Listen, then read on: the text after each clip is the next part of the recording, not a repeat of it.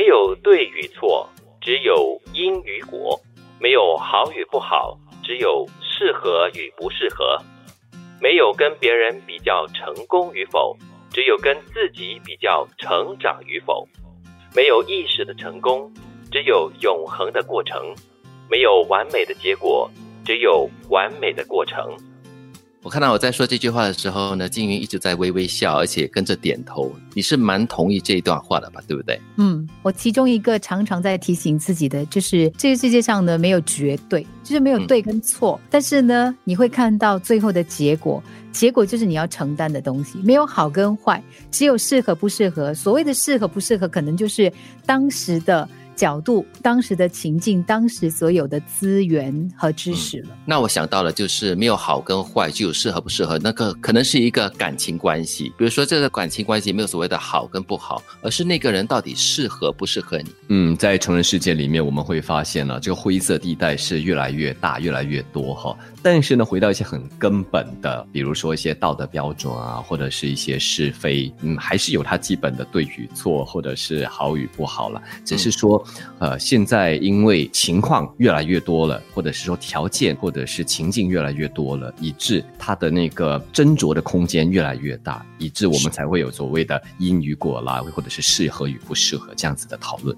是，其实我也蛮对这句话，就是没有完美的结果，只有完美的过程。蛮有共鸣的。很多时候，我们都会追求一个很完美、很成功的一个结果，但是呢，到最后你可能未必可以得得到，你就会耿耿于怀，你就会很郁闷。我个人倒是觉得说，在过程中你已经有所享受跟有所获得的话，那已经是最好的一个结果了。人很有趣，我们常常呢觉得每一样东西都是一个结果，但是呢。人生没有到最后一天，它都只是一个过程，嗯，它不是一个结局。可是我们把它段落化了之后，你就会觉得说，哎，这好像就是一个结果，然后你就会马上为它定义说，这个结果好还是不好，好还是不好？嗯，这也是人之常情了哈。嗯，又或者可以说，我们所做的这一生所做做的一切哈，它都是。呃，成全了人类历史的一个过程的一部分。因为你现在做的一件事情，或许你以为到了一个段落了，这或许是你个人的一个段落，但是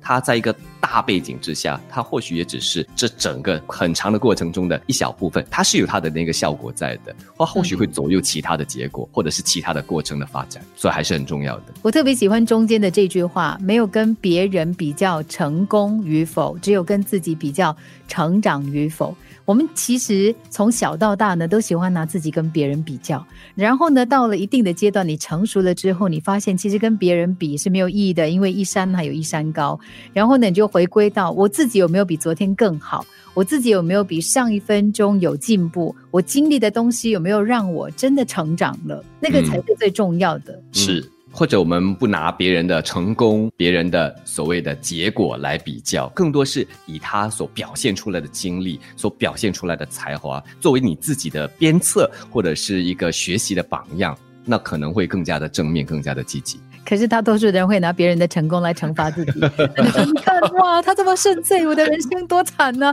我的人生没希望了。对，不只是惩罚自己，还还很羡慕，然后又妒忌哦，然后就自己本身又不会上进，这样子。你的思想可能就会歪掉，你知道吗？你可能就会做一些比较极端、比较激进的一些东西。所以这个时候要提醒你自己，你看到的他的这个时候，未必就是他的结果，也未必是他的成功，因为他还有下半场、下下下半场。